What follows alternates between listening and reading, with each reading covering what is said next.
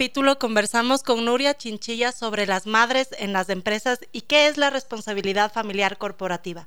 Cómo podemos integrar nuestro rol de madre con nuestro rol de mujer profesional. Qué cambios deberían hacer las empresas, qué políticas se deben tomar en cuenta y qué valor aportamos las mujeres cuando nos convertimos en madres en la profesionalización del trabajo en las empresas. Hola, soy Dani Dávila. Yo, Cone Aiken. Y yo, Paz Dávila. Somos Maternidades Imperfectas, una plataforma que acompaña, empodera e inspira a las mujeres madres a vivir la maternidad como un espacio de autoconocimiento, fuerza y crecimiento personal. Guiamos a las madres desde la maternidad que vivimos hasta la que queremos vivir. Nos interesa reescribir las historias de las mujeres madres reflexionando y visibilizando maternidades reales, honestas y diversas alejadas de los juicios y los dogmas que pesan sobre nosotros. Queremos guiar a las mujeres a encontrar su propia voz en la maternidad, a ponerla a su favor y a convertirla en una experiencia de poder y de equilibrio. Nos ilusiona acompañarte a florecer en la maternidad. Bienvenidos. Hola a todos, hola a todas. Recuerden que estamos en vivo a través de todas nuestras plataformas digitales y que nos pueden escuchar a través de todo Quito por la señal de la 101.7 y también desde cualquier parte del mundo en www.radiosucesos.fm. Nos pueden seguir también en Twitter e Instagram como arroba eh, soy Cone Aitken y el día de hoy tenemos una súper invitada que ya le vamos a pedir a ella misma que se presente desde Barcelona. Eh, y nos encanta con la Dani este tema. La verdad es que la Dani fue una súper buscadora de, esta invitada que tenemos hoy. Le, ilusionaba mucho también porque siento que es tu tema, ¿no, Dani? Como, como poder hablar de cómo entran las mujeres madres en las empresas, qué se entiende por responsabilidad familiar corporativa y cómo hacer de estas empresas más amigables. Bienvenida, Dani. Mm. Gracias, hola con todos, hola Nuria.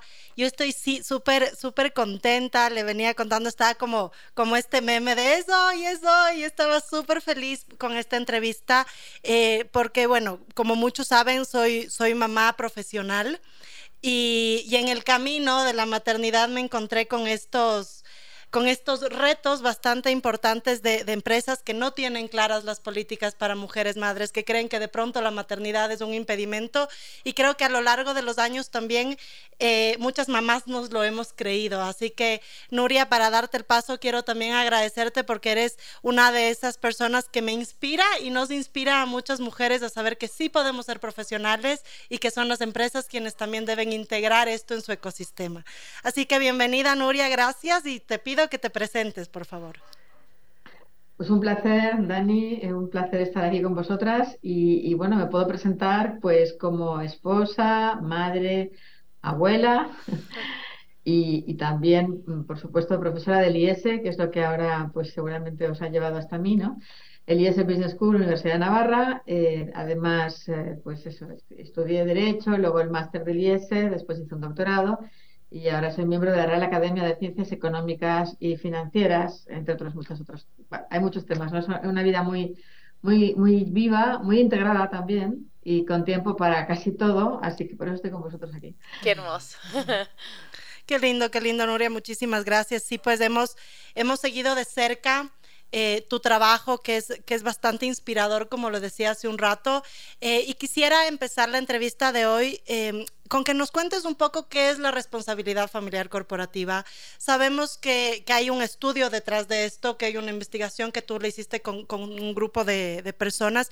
Cuéntanos un poquito de qué se trata. Mira, pues todo eh, empezó pues hace ya 20 años, cuando nos dábamos cuenta que las empresas no estaban teniendo en cuenta eh, la realidad completa de las personas, que estaban mirando solamente pues o su cerebro o sus manos pero no la persona completa, cabeza, corazón y manos, ¿verdad? Entonces, em, a partir de aquí nos dimos cuenta también de que eh, era una pena hablar de las family friendly, porque nos parecía que era poco, eh, no sé cómo decir, o sea, poco responsable, hablar solamente de amigables, ¿no? Empresas amigables con, con las familias y pensamos que era mejor cambiar ese, ese título. Entonces, por eso, en un desayuno con un profesor em, amigo, hice un brainstorming y le dije, ¿sabes? Me parece que tendríamos que hablar de responsabilidad. Y me surgió este nuevo modo de hablar, de era responsabilidad, empresa, perdón, empresa familiarmente responsable. Fue la primera cosa que me vino a la mente. empresa familiarmente responsable, ¿no? Entonces, bueno, eso fue durante un tiempo, hablamos de, empresas familiarmente responsables, las EFR. Hay algunos em, certificados en diferentes partes del mundo que utilizan eh, este, esta terminología y la verdad es que es fantástica porque ayuda a descubrir empresas que son pues están abiertas a contratar personas completas también con sus familias como parte integral de su vida. Pero luego, al cabo del tiempo, empezó a ponerse de moda lo de la responsabilidad familiar, perdón, social corporativa, la RSC. Yo pensé es que la RSC no tiene que ser solo el eh, trabajar bien en la India o donde fuere que estén nuestros nuestros eh, proveedores, sino que tenemos que trabajar bien, lo primero, con los más cercanos, o sea, con nuestros empleados y sus familias. Y por eso dije que la RFC, Responsabilidad Familiar Corporativa, y ahí cambié el nombre, ¿no?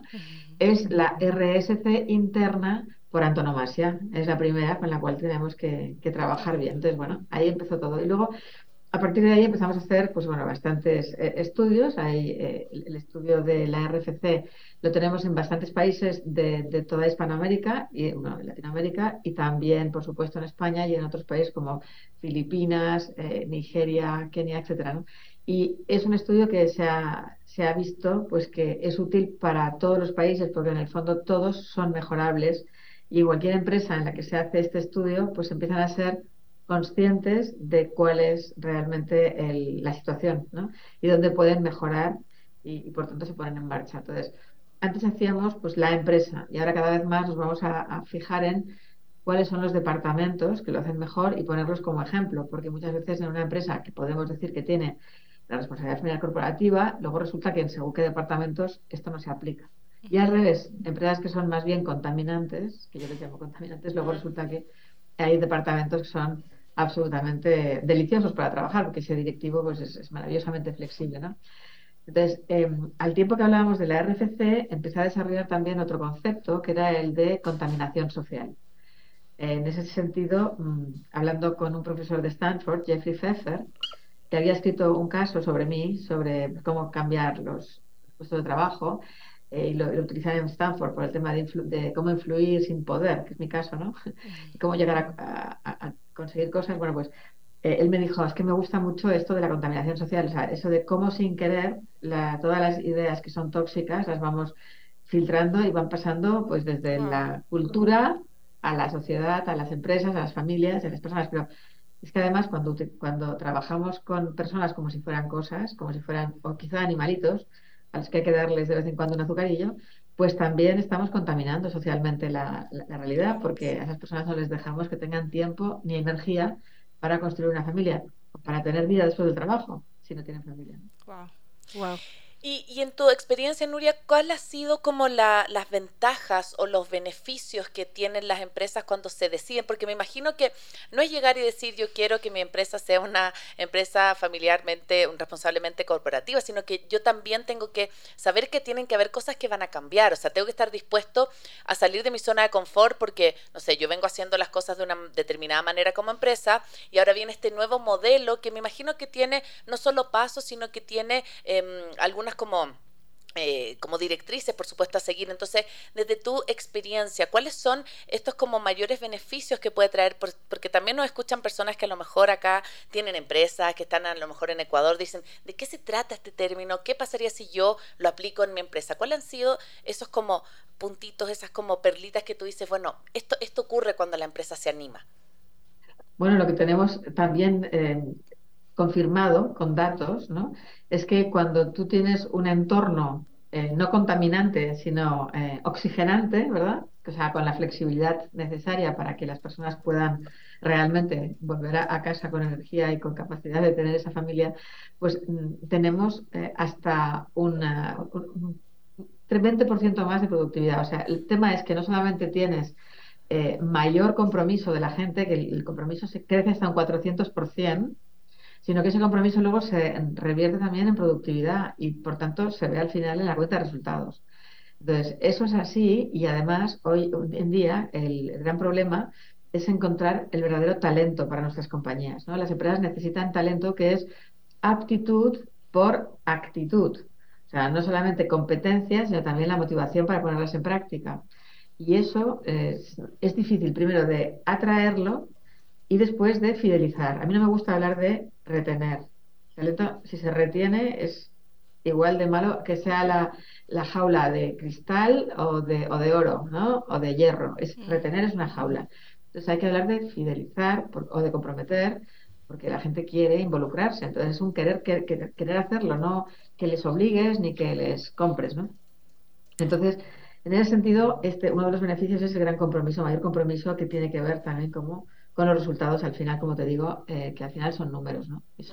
claro, sí, justo, justamente esa, esa era una que, ya nos respondiste ahora, porque es importante, yo creo que también sepan que, que, esto, ¿no? Que económicamente hablando, el invertir en que, en que las familias, las familias con sus empleados obviamente estén felices, estén eh, conformes, se se ven números, o sea, económicamente es algo bueno, es algo positivo para las empresas. Eh, ¿Sabes? Hablamos de un salario emocional también, ¿no? Hablamos, y, pasa mucho acá justamente eh, que todos trabajamos por un salario, necesitamos del salario para vivir, pero yo em, e, este último tiempo sobre todo me he dado cuenta que no lo es todo, ¿no? Si a mí me pagas un muy buen sueldo, pero yo no puedo estar cerca de mi hijo, si yo no puedo ser una mamá presente, si yo no puedo llegar a la cena, si yo no puedo estar cuando se levanta, eh, claro, esa, esa falta de motivación se resume en que no voy a estar más productiva en el mm. trabajo. Entonces, creo que es, es importante y pues nos, nos, dices, hay estudios atrás de esto. Eh, ¿cómo, ¿Cómo tú puedes evaluar que una empresa es familiarmente responsable? ¿Qué, qué políticas pueden ser como algo que se puede ir implementando de, de, a poco, pero que te determinan si son familiarmente responsables? Pues mira, por un lado las políticas, por otro lado el estilo directivo y por otro lado los valores. El primer nivel, que sean las políticas, tienen que ver con los horarios de entrada, de salida. Si tienes una cierta flexibilidad, si puedes tener una flexibilidad de entre una y dos horas de entrada para que la gente pueda dejar niños en el colegio y mientras tanto que haya otro que pueda cubrir ese, puesto en ese momento. Y lo mismo al, terminar, ¿no? al, marcharse. Una empresa RFC tiene mucha flexibilidad tanto de tiempo como de espacio. También hay momentos en los que puedes teletrabajar. Es decir, es una empresa que eh, está jugando un juego a veces distinto del que estamos acostumbrados, que es muy el, que estamos acostumbrados y es ya antiguo, del siglo XIX, que yo le llamo, ¿no? Es el mecanicista, el que está mirando solo a corto plazo, el que está mirando solo de modo rígido las horas que te pasas en el, en el despacho o en el puesto de trabajo, en lugar de dirigir por objetivos todo aquello que se pueda dirigir por objetivos, porque todos los puestos de trabajo tienen una cierta flexibilidad. Algunos tienen solo un 10%, otros tienen el 100%. Y entonces lo interesante es no dejar de dar la posibilidad que tienes de flexibilidad en cualquiera de los puestos de trabajo, porque eso hace la vida totalmente distinta a cualquiera de las personas. Tú lo decías, ¿no? O sea, el hecho de poder volver a casa a una hora razonable. Aunque luego tengas que, a veces si eres directivo tienes que volver a partir de las 9 y 10 de la noche, pues tendrás que meter otra vez en el internet y hacer cosas que no has hecho todo el día. Pero poder estar esas cuatro horas en casa, esas tres horas en casa con la familia y luego, después de la cena, volver, es, no tiene nada que ver con no poder hacer esto. ¿no? Y por eso ese es un punto, las políticas de horarios y flexibilidad también en los tiempos. Luego, los part-times, nuestros tiempos parciales, Em, también el tema del teletrabajo, como he dicho, y luego todo el tema del estilo directivo. Lo que más impacta no solamente es tener políticas, que a veces las tienes, pero la gente no se atreve a pedirlas porque sabe que su jefe o jefa em, pues puede reaccionar en negativo. Entonces, ahí está todo el tema de cómo formamos a esos eh, llamados líderes, en el fondo son directivos, o sea, el líder solamente merece ser llamado líder, no el que tiene un puesto de liderazgo, sino el que realmente se comporta como tal, el que es capaz de liderar a otros porque genera relaciones de confianza, ¿no? O sea, digo, es otro, otro game, otro juego. Uno sería mecanicista, el otro es mucho más humano, es, un juego de confianza. Hoy en día, en el siglo XXI, lo que decimos es que el liderazgo ya no es yo voy delante y los demás van detrás, mm. Sino que estamos generando relaciones eh, enriquecedoras, positivas, duraderas, sostenibles, tanto que hablamos de sostenibilidad, todo empieza por la persona. Y esa persona, si es capaz realmente de, liderarse primero a sí misma, luego podrá liderar a otros, es decir, será capaz de desarrollar relaciones de confianza, que son las que te permiten luego ser flexible, porque si no hay confianza, no puedes ser flexible. Cuando generas rigidez es porque no te fías, quieres más control, ¿no? Visual o a través de las pantallas, pero en cualquier caso, rigidez. Sí, y yo quiero traer acá una experiencia personal. Yo luego de esa experiencia decidí eh, emprender, porque dije, no quiero estar en esto, porque tuve una muy mala experiencia en un colegio. Me pasó en Chile que em, me casé y me quería ir sin permiso, o sea, me quería ir con permiso con, sin goce de sueldo. Entonces, eran tres meses, Nuria, no era mucho. Entonces, yo me acuerdo que me acerqué a la directora, le dije, ¿sabes que me encanta trabajar acá? Era un colegio que de verdad, eh, como que era muy, muy, muy rico para mí. Le dije, pero me voy tres meses. Entonces, no quiero perder mi puesto, quiero volver a trabajar acá. Eh, ¿Me puede conservar el puesto? Y yo le dije, eh, sin goce de sueldo. Me dice, mm, puede ser, pero lo único que te voy a pedir, me dijo, es que a la vuelta, me dijo, no se te ocurre embarazarte. Me dijo, porque eh, yo estoy haciendo una apuesta por ti, me dijo, y no puedes defraudarme. Una palabra se ocupó. Y yo me acuerdo que salí a esa reunión, Nuria, y le dije a mi esposo, no voy a volver nunca más acá.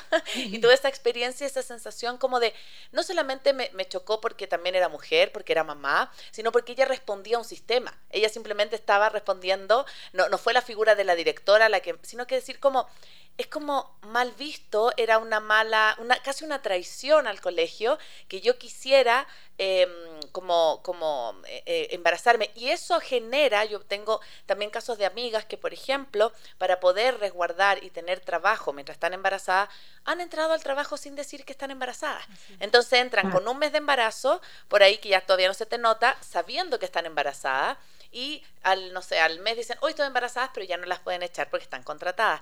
Entonces hay como unas cosas como de medio hackear al sistema, pero que el sistema no debería ofrecerte esas trampas cuando tú dices, bueno, es que lo que yo quiero es embarazarme. ¿Cuál es tu, tu mirada de eso? Pues mira, eso realmente lo acabas de decir muy bien. El sistema mismo, como es rígido, te obliga a lo del cumplimiento, que es mm. que cumplo y miento. Entonces, todo esto no llega, ¿eh?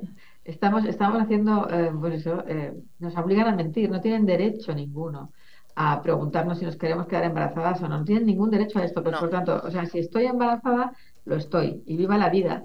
Y ya cuando me, cuando tenga el bebé, pues ya veremos cómo se, ¿no? cómo se organiza. Tienes nueve meses para pensar cómo organizar esto cuando yo me marche. Entonces, de cualquier caso, si, si, hay esa relación, como he dicho antes, de confianza y somos responsables las dos partes, todo va bien cuando empezamos a tener que engañar, porque entonces lo que te pasó a ti seguramente lo has dicho muy bien, esta mujer no te hablaba como madre, te mm. hablaba como parte de un sistema que le obliga a hablar así. Entonces, eso tiene que ver con una cosa importante y es que hemos entrado en un mundo pensado por en las mujeres que hemos entrado a trabajar, en un mundo de hombres para hombres. O sea, estaba pensado por hombres para hombres del siglo XIX o principios del 20, pero en cualquier caso no por mujeres ni para mujeres, es decir, y tampoco para hombres padre, porque en aquel momento los padres no estaban casi nunca en casa, ni esposos menos todavía, entonces solamente trabajaban. Y eso es lo que ha ido conformando un modo de hacer las empresas que todavía en algunas, las arcaicas, sigue siendo así. Entonces, el problema que tenemos es que es como cuando entra una mujer en, en el mundo, este mundo laboral tan, tan rígido y tan masculino, pues es como entrar una persona mm, diestra a abrir con una herramienta para zurdos o al revés.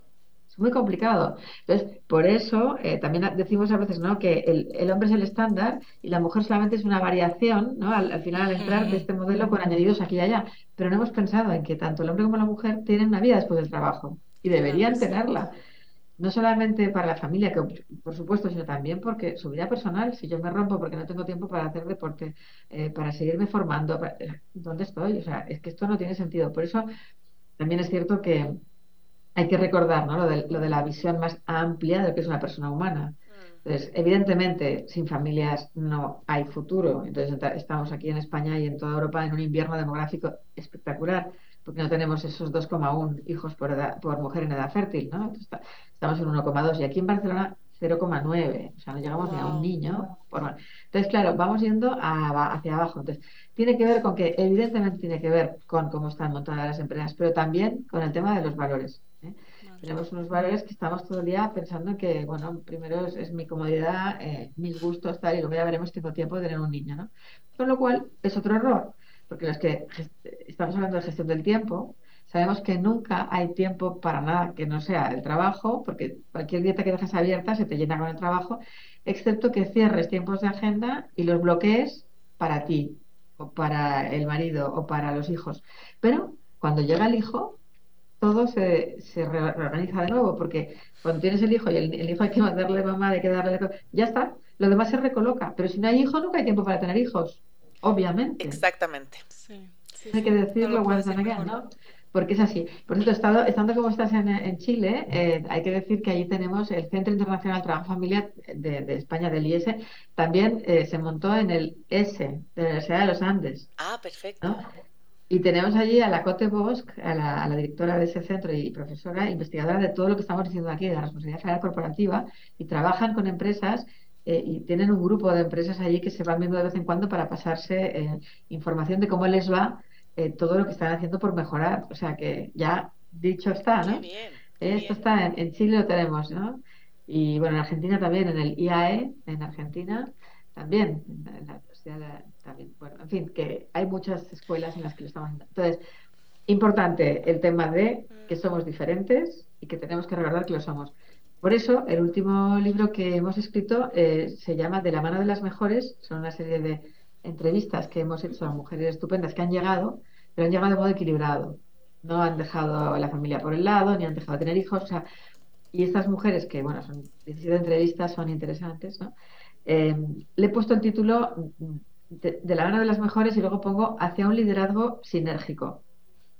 Y esto me viene porque cuando me preguntan a, veces en la prensa, ¿tú eres feminista? Les digo siempre que no, que yo soy femenina, pero ya no puedo decir que no, porque realmente tal como la RAE ha definido feminismo, es igualdad de derechos para hombre y mujer. Ahí estamos de acuerdo. No estamos de acuerdo cuando nos vamos a un feminismo marxista que no tiene nada que ver con lo que decimos aquí. Pero entonces vi que teníamos que poner un adjetivo para hablar de algo. Y el feminismo es sinérgico o no es. ¿Qué quiero decir con esto? Que no tenemos que hablar de igualdad, igualdad, igualdad. No, somos diferentes. Otra cosa es la igualdad de derechos.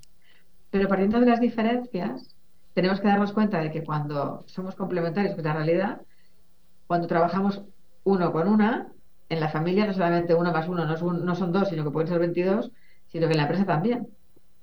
Cuando trabajamos conjuntamente hay tal sinergia que hay dos ojos abiertos, no uno cerrado o el otro también. Entonces, ahí sí que va, vale la pena tenerlo en cuenta. ¿no? Y esto, bueno, os puedo contar lo que pasó con, con uh, Christine Lagarde, no sé si os acordáis, el año 2008 hubo un, bueno, un crack económico que todo empezó con la caída de Lehman Brothers, ¿no? Mm. Eh, Christine Lagarde, que en ese momento estaba como cabeza del Fondo Monetario Internacional, eh, dijo, claro, esto ha sido porque eran Lehman Brothers y no Sisters. Entonces yo dije, ahora te has pasado tres pueblos, porque es cierto que los brothers van siempre go, go, go y vamos a más, a más, a más y hasta que, bueno, pum. Pero es que si solamente fuéramos las sisters, como somos muy diferentes, ¿no? Ellos van muy rápido, nosotros enseguida nos damos cuenta de todo lo que puede pasar y cuidado con el perro, cuidado con el niño, cuidado, a lo mejor tardamos en, avanzar. Entonces le decía yo, no, no, necesitamos que sean brothers and sisters together, ¿no? Sí, brothers and sisters together. Qué lindo, qué lindo, sí. Sí, me parece, me parece que por ahí justamente es lo que hace falta en muchas empresas, ¿no? El, el, saber coexistir en nuestras diferencias. Hablando con Nuria Chinchilla acerca de cómo podemos hacer esto de la responsabilidad familiar corporativa. Y hablábamos algo que no alcanzamos mientras estaba la pausa musical, que yo le decía que justo hablé con una persona la semana pasada que trabaja en una importante universidad y estaba como muy ligada al tema del talento humano y me decía, Cone, si es que se siguen, o sea, me dijo, yo sé que tú estás trabajando en la maternidad y estás como súper esperando que existan estos, eh, estas como igualdad o, más derechos para sobre todo licencias de maternidad y todo, pero me dijo una mujer que es ejecutiva, sale por baja de maternidad y vuelve, lo más probable es que esa empresa no le cuidó el puesto necesariamente si es que no tiene las políticas para. Y esa mujer se va a ver en desventaja, lo que tú decías recién, como hay quizás ahora una desventaja entre mujeres, y no solo mujeres, hombres también que son padres y madres, versus aquellos profesionales que no lo son porque son, están más disponibles, pueden ascender más rápido, tienen menos complicaciones. Entonces, eh, claro, me decía como muchas mujeres están luchando por estar más con sus hijos, pero cuando vuelven, su puesto ya no está. Entonces se ven como asustadas, ¿no? Porque hay un sistema que no protege y que es como, acá la guerra, el que, el que va, va y el que me rinde, me rinde. Entonces, ¿cómo lo ves tú también en este, en este tema como de quizás que sé, pues yo creo que esto que tú decías de la baja la natalidad, muchas mujeres hoy están y padres decidiendo no ser papás porque no, no pueden como compaginar con la vida profesional. Sí, una, una tristeza, porque sí es cierto que algunas que han tomado la baja por maternidad luego llegan de vuelta y les han, les han sacado el lugar o les han dejado de lado, ¿no? Pero bueno, también es cierto que al final se tienen que dar cuenta las empresas que se quedan con una pérdida de talento impresionante porque se marchan a otro sitio les dan más flexibilidad y ese talento se ha ido y no vuelve. Porque esto es lo que está pasando. Últimamente os puedo poner el ejemplo de una antigua alumna mía en el MBA, Executive MBA, tuvo el la segunda niña y la, empresa hidroeléctrica la dejó de lado y vino llorando y dijo, es que, es, que no, es una injusticia, digo, tienes toda la razón, es una injusticia, pero dale la vuelta y míralo como oportunidad. Te acaban de decir que no te quieren en esta empresa, seguro que hay otra que te quiere de verdad completa, mm. con hijos. Y entonces, fíjate qué interesante, yo le, le, ayudé a hacer la negociación de salida, ¿no? Pues, es una injusticia, van a tenerte que pagar, pero en cualquier caso, piensa más dónde quieres ir. Bueno, pues ella con otros dos, dos eh, compañeros del EMBA montaron una empresa nueva que se llama Hola Luz. Y ahora, hidroeléctrica, y ahora ya está eh, en, la, en, la bolsa de España. ¿no? Entonces, han subido, pero como la espuma. ¿Por qué? Desde el principio ella puso una guardería para los niños de la, de la empresa ah, eh, al lado de su despacho. O sea, era todo como decir, yo quiero hacerlo como yo quiero, como me gustaría que me trataran a mí, lo vamos a hacer con la gente de la empresa. Es una empresa con una unidad, con una consistencia. Eh, vamos, todos a una como Fuente Bojuna, ¿sabes? Todos muy, muy unidos. Y por tanto, bueno, todos luchando por, por ser un buen equipo, por conseguir mejores resultados. Entonces, quiero decir que eh, también es cierto que ahora en España tenemos estas bajas por paternidad cuatro meses, pero es cierto que entonces empezaremos a tener discriminación por maternidad-paternidad, como bien decías, versus los que no, los que no, están ni casados ni tienen hijos.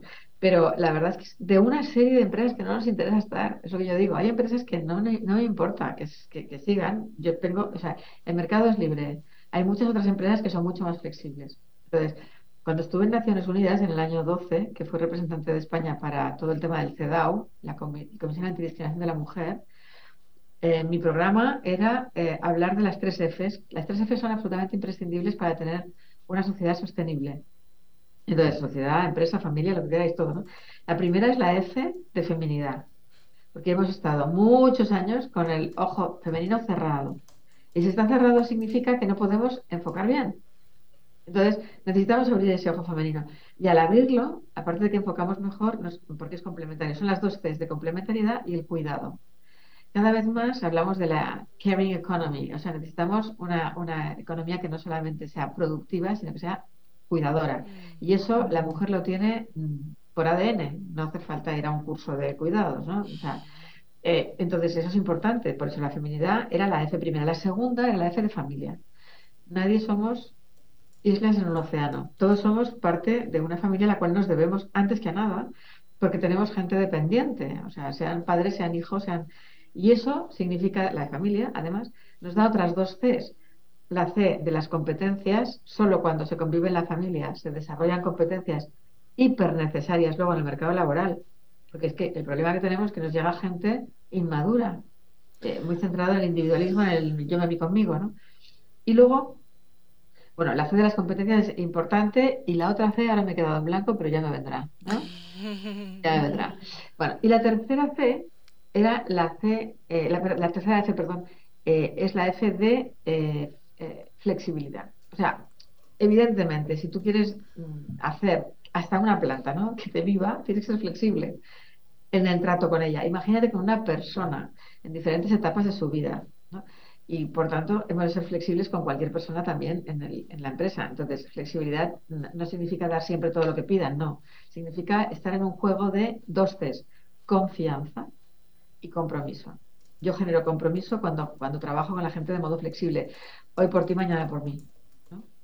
Entonces, esto es importante. Entonces, esto es importante porque es, es, otro juego, como digo, no es que es otra historia. Y hay empresas que están ahí trabajando, sí. Y por eso antes he dicho, importante para la RFC, Responsabilidad General Corporativa. Primero, tener políticas. Segundo, tener un estilo directivo que de verdad sea liderazgo, que sepa eh, generar confianza, que sepa escuchar, que sepa eh, buscar con creatividad alternativas factibles para lo que la gente necesita en cada momento. Eh, y luego los valores, o sea, que los valores de la compañía no sean el que más horas se queda es el más comprometido, no es verdad. Hay gente que calienta la silla y no está comprometido y no es productivo. Exacto. Entonces, hay que saber que hay que diferenciar y, por tanto, bueno, pues los valores de la empresa pueden ser, por ejemplo, muy bien los valores familiares también. Entonces, si es valor familiar, cuesta cero el, ponerlo como parte de la misión. La misión interna de la compañía, eh, la misión interna de cualquier, eh, cualquier organización humana, es, generar, es, facilitar que se generen lazos de eh, amistad entre sus partícipes, en cualquier organización humana. Y la empresa lo es. Otra cosa, o sea, esa sería la misión genérica de cualquiera. Luego hay una misión más específica, que la empresa es generar riqueza y repartirla, ¿no? Pero bueno, la misión genérica es la que es. Entonces, la misión externa será dar un servicio hacia afuera y hacer algo interesante que satisfaga necesidades reales de los clientes, pero la misión interna es necesidades de mi gente. Entonces, la primera de todas es, oye, poder tener eso, un sueldo adecuado para poder vivir un tiempo, para poder irme a casa a una hora razonable y energía suficiente para seguir adelante y no estar machacado y estar como un trapo cuando llego a casa que no tengo ¿no? energía ni para decir hola, ¿qué tal? Así es. Entonces, bueno, pues esas eran las, las tres Fs. Y las seis Cs, que me falta una que no me sale, pero me saldrá. Mi, Nuria querida, esta semana yo leía eh, que alguien te entrevistó y leí en Instagram algo muy que me pareció bastante interesante porque yo hablo mucho desde la conciliación, ¿no? Eh, y tú, tú me parece que respondías eh, a esta entrevista contando que la conciliación es como dos cosas que no, que no se llevan bien y tienes que, unirlas, pero que en realidad nosotros, y es algo que ahora trato mucho de hablar y me gustaría que nos cuentes más, que en realidad eh, no, no es tanto eso, sino es el integrar, porque somos seres integrales. Y yo ponía, hice un posteo esta semana que hablaba de de que yo llego a la oficina y yo no dejo de ser la mamá de Lemmy cuando llego a la oficina y cuando llego a la casa no dejo de ser la mujer profesional que quiere crecer profesionalmente. En ese sentido, eh, tienes toda la razón, no, no, no es un conciliar pero nos toca, pues en este, yo creo que ante falta de políticas es como tratar de ver cómo manejamos los tiempos. Eh, ¿Cómo tú crees, que podemos cambiar este mindset de, las empresas, porque pues sí, hay empresas que a mí me encantaría también decir a veces como es una empresa que no me quiere, pues voy y busco otra, pero hay veces que la necesidad también te, te obliga a permanecer en una empresa que no respeta tu horario, que no respeta que quiera ser una mamá presente. Eh, ¿Tú crees que hay una, a, través del estudio, hay una metodología, hay algo en lo que yo pueda cambiar el mindset o definitivamente esas empresas que se quedaron con estos liderazgos arcaicos se quedarán ahí por siempre y damos paso a unas nuevas? Bueno, pues vamos por partes. Lo primero me ha salido la otra C, la C de la corresponsabilidad. ¿Eh? O sea que cuando realmente trabajamos bien con las familias, las personas eh, aprenden a ser corresponsables dentro de la, de la propia familia eh, son corresponsables de generar un hogar, ¿no? Y de construir un hogar entre todos, padres e hijos, ¿vale? Bueno, o sea que esa sería la, la C de... Y luego, eh, el tema que me estabas comentando ahora, ¿no? ¿Hasta qué punto podemos hacer algo con ese, ese mindset que está arcaico? Bueno, yo hace tiempo, primero, hablo mucho de integrar, como bien dices, porque trabajo y familia no son eh, enemigos entre sí, no están contrapuestos, ¿no?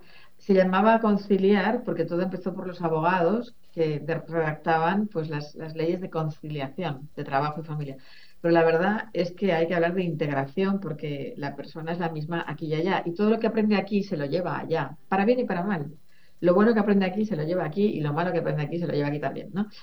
Entonces, la, la cabeza y el corazón es la misma, la persona va entera a un sitio Entonces, ¿qué podemos hacer cuando hay empresas que son, pues eso, más arcaicas? Pero piensa que las, las empresas son en realidad una entelequia, al final son personas. Y pues hay que ver, no empresas, sino personas. ¿Qué personas se nos ha quedado atrás? Primero decirle, te has quedado un poco ya fuera de, la mm. realidad, ¿no?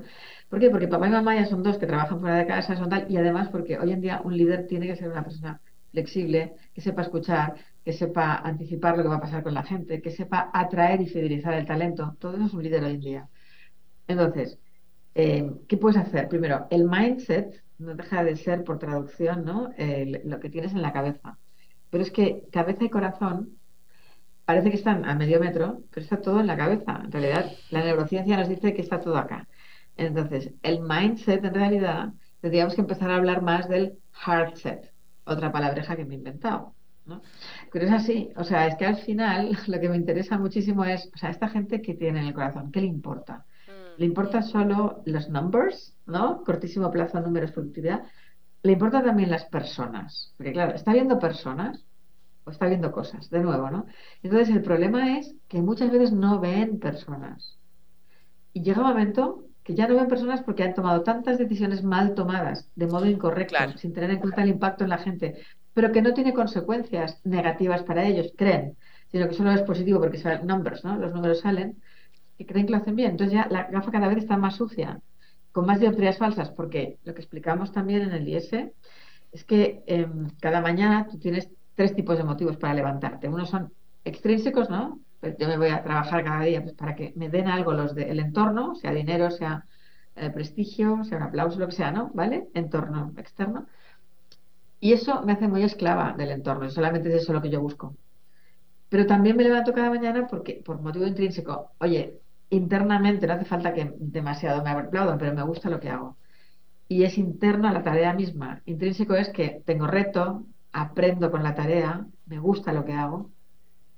Pero también hay un tercer, bueno, este segundo tipo de motivo me hace menos esclava del entorno, pero me hace esclava de mis apetencias o de mis um, moods, ¿no? En qué mm. momento me, cómo me encuentro, ¿no? Entonces, mis pasiones, ¿vale?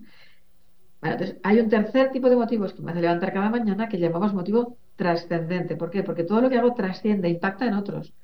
También cada mañana me levanto y doy a dar clase porque espero que lo que digo sea útil a otros, ¿no? Entonces, esto al final es lo que te hace ser mucho más libre, porque primero estás decidiendo cuándo haces algo, o no solamente por lo que los demás piensen, sino por lo que tú crees que tienes que hacer. Y segundo, porque tú al final limpias la gafa y ves personas. O sea, cada vez que tomas decisiones teniendo en cuenta a los demás, la gafa se va limpiando y ves personas. Cada vez que no tienes en cuenta a los demás, la gafa se va ensuciando y cada vez te cierras en unas orejeras de yo me mí conmigo, ¿no? Y, todo el rato ensuciando la gafa. Entonces, ¿cuál es el problema? Mindset y heartset, porque el corazón y la cabeza al final están tan ligados que el dinamismo motivacional con mis decisiones acabo aprendiendo en positivo o aprendiendo en negativo. Cada vez soy más capaz de moverme por los demás o no. Qué interesante, qué interesante hoy día el tema. Estamos hablando con Nuria Chinchilla acerca de responsabilidad familiar corporativa y todo lo que eso trae, no solamente este término tan maravilloso que incorpora no solo a la mamá, sino que también al papá, sino que cómo realmente implementarlo en las empresas. Hoy con Nuria Chinchilla hablando de las mujeres madres en las empresas de la responsabilidad familiar corporativa. Y fuera del aire, estábamos un poco conversando con Nuria de a veces lo difícil que es que las empresas nos vean como, como seres de integrales, ¿no? Como mujeres profesionales, madres. Y también hablamos un poco de la equidad. A mí me gusta, Nuria, hablar bastante de la equidad y no de la igualdad, porque justamente es lo que decías, ¿no? Somos seres diferentes, entre mujeres somos diferentes, entre hombres y mujeres somos diferentes. Y yo considero que, por ejemplo, muchas empresas tratando de llegar a esta igualdad nos tratan como iguales sin considerar nuestros contextos, ¿no? Hemos visto, yo he tenido retos empresariales también en los que de pronto eh, te contratan para un puesto de trabajo sin considerar que eres mamá cuando yo creo que no es un tema, como te decía, de igualdad, sino de entender el contexto de la persona. No sé tú cómo, cómo, cómo lo ves a esto. Claro, muchas mujeres nos vemos obligadas a renunciar, a dar un paso al costado. Hay otras mujeres que no tienen esa opción, que, o porque trabajan y si no trabajan no comen ni comen sus hijos. Entonces, es una situación que de pronto en Latinoamérica se ve mucho más fuerte porque existimos cada vez más, y esto me llena de orgullo, existimos cada vez más mamás que queremos estar presentes. ¿Cómo, ¿cómo tú ves a este, a este contexto latinoamericano que yo creo que en Europa también debe, debe pasar? Sí, sí, pasa en todas partes, pero sí es cierto que mm, está claro que las empresas que no ven que una madre es, además de profesional, madre, esposa y tal, pues es que no están en la realidad y van a perder esos talentos. Ya sé que a veces te cuesta encontrar otra empresa y tú decías, ¿y cómo lo hago para quedarme y, cambiar la gente? La puedes cambiar primero ayudándoles a pensar. mira, eh, yo puedo hacer esto de esta manera y dando alternativas. ¿Qué tal si hago esto de esta manera y hacemos esto esta otra? ¿Cómo te iría así? O sea, y preguntando y dando alternativas, de esa manera en que los otros pueden empezar a también pensar que no todo es blanco o negro, que hay muchos grises, muchas alternativas intermedias que se pueden llevar adelante. Entonces, eso es lo primero. Eh, sí es cierto que las empresas hoy en día, algunas, son muy buenas y que esas no son eh, noticia. Entonces, deberíamos poner ya eh, mm. buenos referentes de empresas que lo hacen bien y existen. Entonces, hay que cogerlas en cada, yo lo hice en un momento en España, y esto ayuda mucho porque cuando empiezas a poner las empresas que lo hacen bien, la gente ya tiene cola para entrar allá y los que tienen menos talentos porque la gente se les va, pues empiezan a decir, oye, tengo que cambiar algo, ¿no? por un lado, este tema. Por eso es tan importante hacer investigación y luego sacarla en prensa, ¿no? Primero Luego lo segundo es que también es verdad que mm, ¿qué empresa merece ser llamada empresa si no es capaz de integrar la maternidad Y ahora diríamos, y la paternidad. Es una frase del antiguo decano de IES Business School de, la Universidad de Navarra, Juan Antonio Pérez López, que fue mi mentor y mi maestro. ¿no? Y me pareció excelente, porque es así. ¿Qué empresa merece ser llamada empresa? Es un puro negocio financiero a corto, pero eso no es una empresa. Una empresa tiene eh, valores porque quiere ser sostenible en el tiempo, porque quiere, por supuesto, ser productiva, porque ser competitiva, todo, pero en el tiempo, no solamente para un ratito y matando gente por el camino, ¿no? Entonces, bueno. Wow, qué inspirador, qué inspirador, qué, frase, ¿no? Mm. ¿Qué empresa puede ser llamada empresa? Sí, totalmente. Es que nos pasó con la Dani recién, fuimos hace como dos semanas a un foro de la mujer en la empresa, ¿te acuerdas? Y súper bien, porque hablaba como de prácticas como inclusivas con la mujer, con la mujer, con la mujer, con la mujer. Y como que nos miramos con la Dani y dijimos, es que no ha habido ni una charla de la, de la mamá. O sea, como bacán, porque sí, que haya un foro, eh, nos pareció súper interesante, pero no había, te juro que no había ni una ni una charla de cómo ser mamá y ser una mujer empresaria y exitosa, digamos, cómo lograrlo.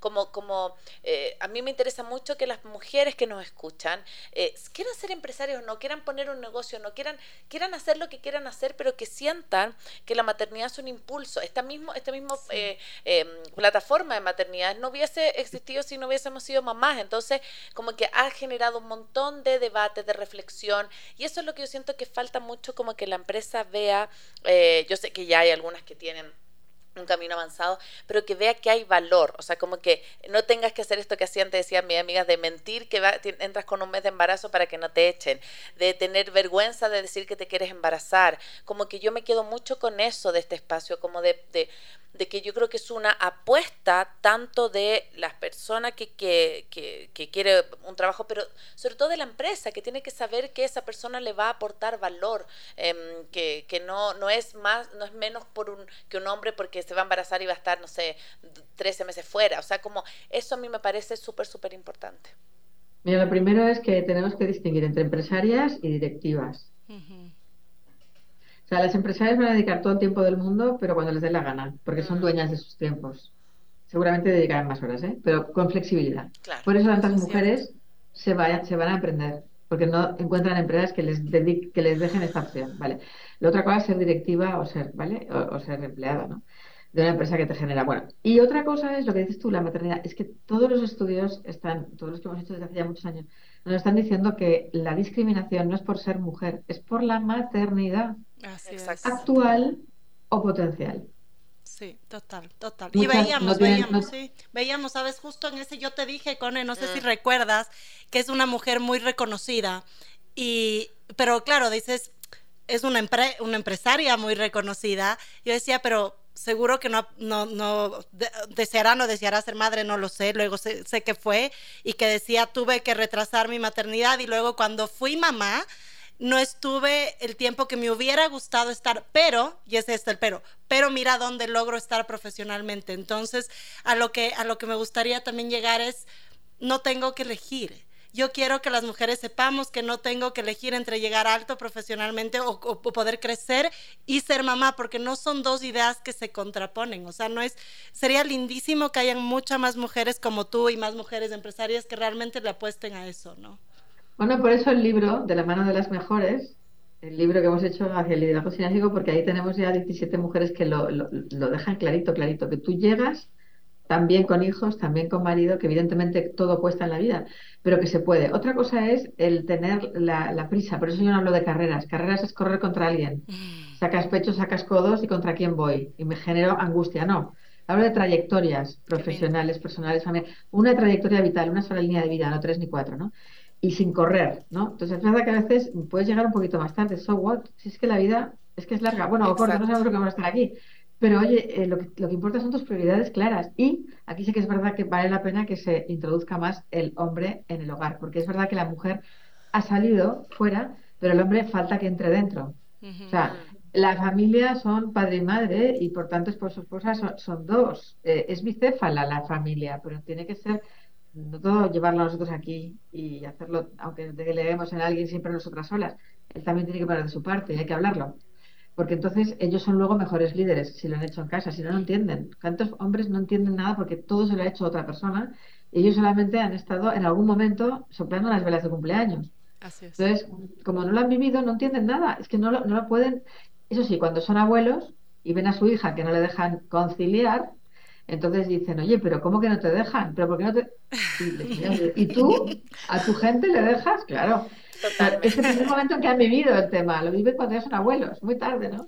Yo, yo una, vez entrevistamos a Gaudencio Rodríguez, que es un, un, también activista por la paternidad mexicano, y él decía como, hay una palabra que yo detesto, que es la palabra mantenida. Él decía, para que una mujer se diga mantenidas porque está manteniendo el equilibrio familiar para que ese hombre pueda avanzar en su carrera y ella debería recibir ese mismo pago porque ella está permitiendo que ese hombre pueda salir, ir a conferencias, ir a reuniones, papá. Entonces decía como que la palabra mantenida es una palabra tan injusta para lo que realmente está haciendo esa mamá, esa mujer, es, es el cuidado de ese hogar mientras la otra persona puede desarrollar su... Pero no solo porque le ofrece a él la posibilidad de correr en su carrera, sino porque lo que tenemos que valorar es el hogar. Exactamente. O sea, es que si no, es que el hogar es la parte más importante, ¿no?